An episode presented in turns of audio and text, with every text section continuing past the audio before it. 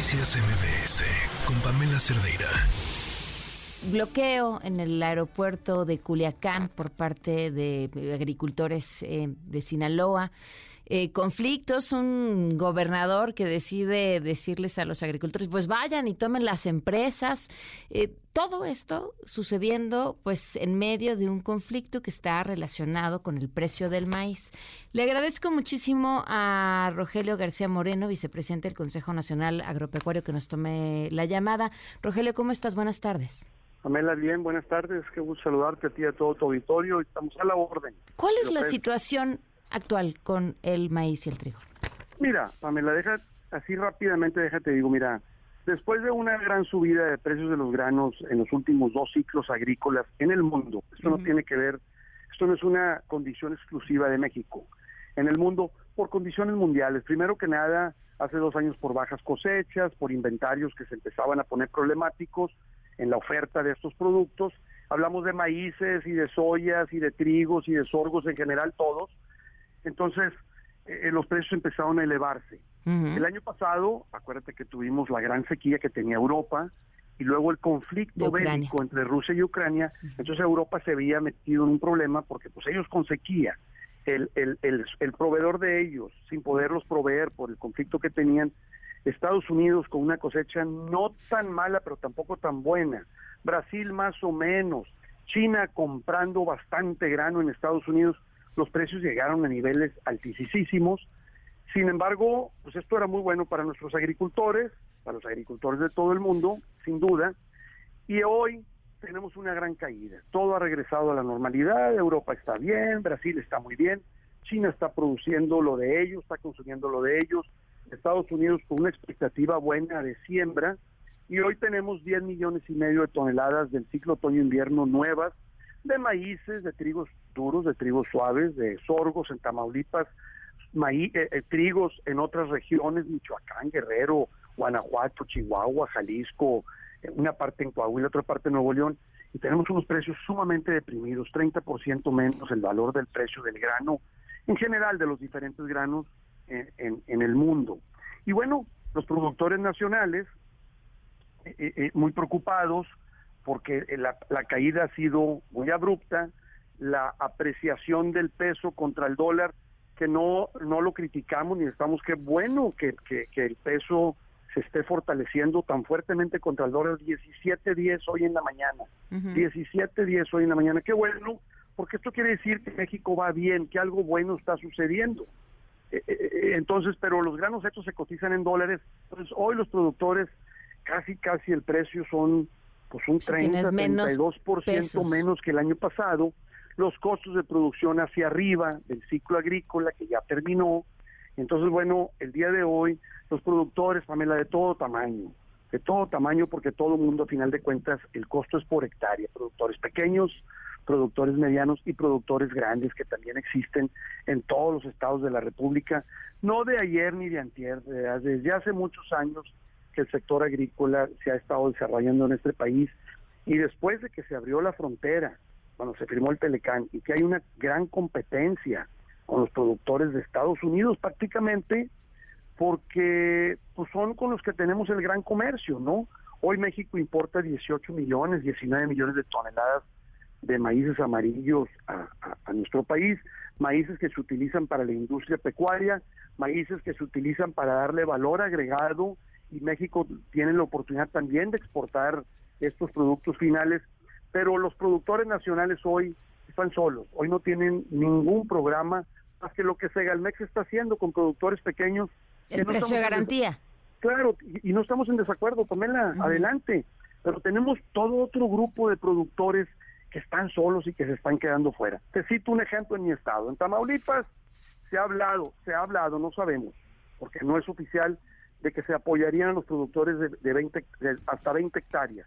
Pues prácticamente, de, de, si la cosecha es de 1.650.000, 1.700.000 toneladas, que posiblemente sea la cosecha de sorgo, estamos hablando que a lo mejor se apoyarían con el último filtro y con la última información que tenemos que del sexenio pasado, de unos programas que había de comercialización, se estarían apoyando algunas 250 mil toneladas cuando mucho. Entonces, Pues lo mismo está pasando en Sinaloa y lo mismo está pasando en otros estados, donde en Sinaloa hay una producción de 6 millones de toneladas el día de hoy y se están apoyando a través de Segalmex y del gobierno del estado solamente 2 millones de toneladas.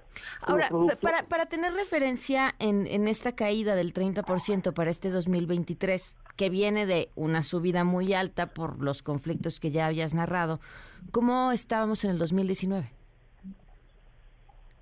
En el 2019 fue el primer año de gobierno.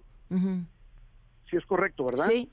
En el 2019, cuando el presidente López Obrador tomó posesión, ya había un presupuesto que estaba eh, eh, eh, este, discutido y estaba asignado.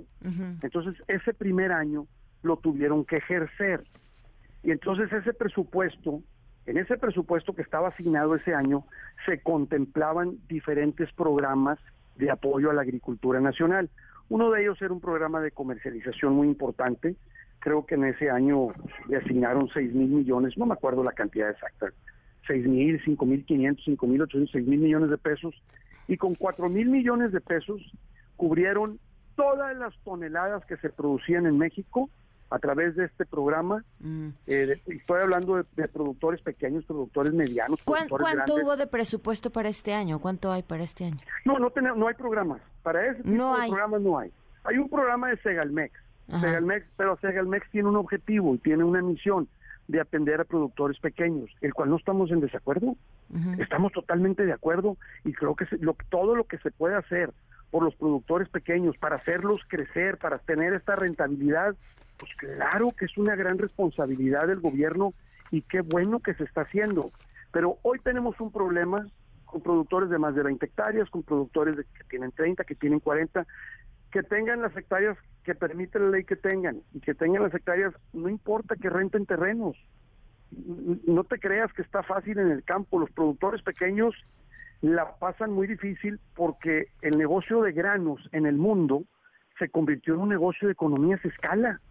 Así es como está en el mundo. Tú te vas a Estados Unidos o te vas a Brasil, hay productores de 800 y de 1000 y de 2000 y de 5000 y de 10000 hectáreas o acres. Y hacen economías escala y estos intercambios comerciales que hay en el mundo, pues a nosotros, a nosotros ahorita nos está agarrando con los pies en, en la puerta y los productores no tienen manera muchos productores no van a lograr llegar a los puntos de equilibrio por esta caída tan importante por esta apreciación del dólar. Mira, hoy el sorgo se está vendiendo en Tamaulipas en 4.100 pesos. Quítale trilla, quítale flete, porque hay que cosecharlo y hay que pagarlo. Y los costos de la bodega que llega, si el sorgo viene húmedo, hay que pasarlo por secadora, te cobran una cantidad, a lo mejor te van a quedar 3.500 pesos. Pues y los costos de producción en Tamaulipas de sorgo van en 16 mil pesos.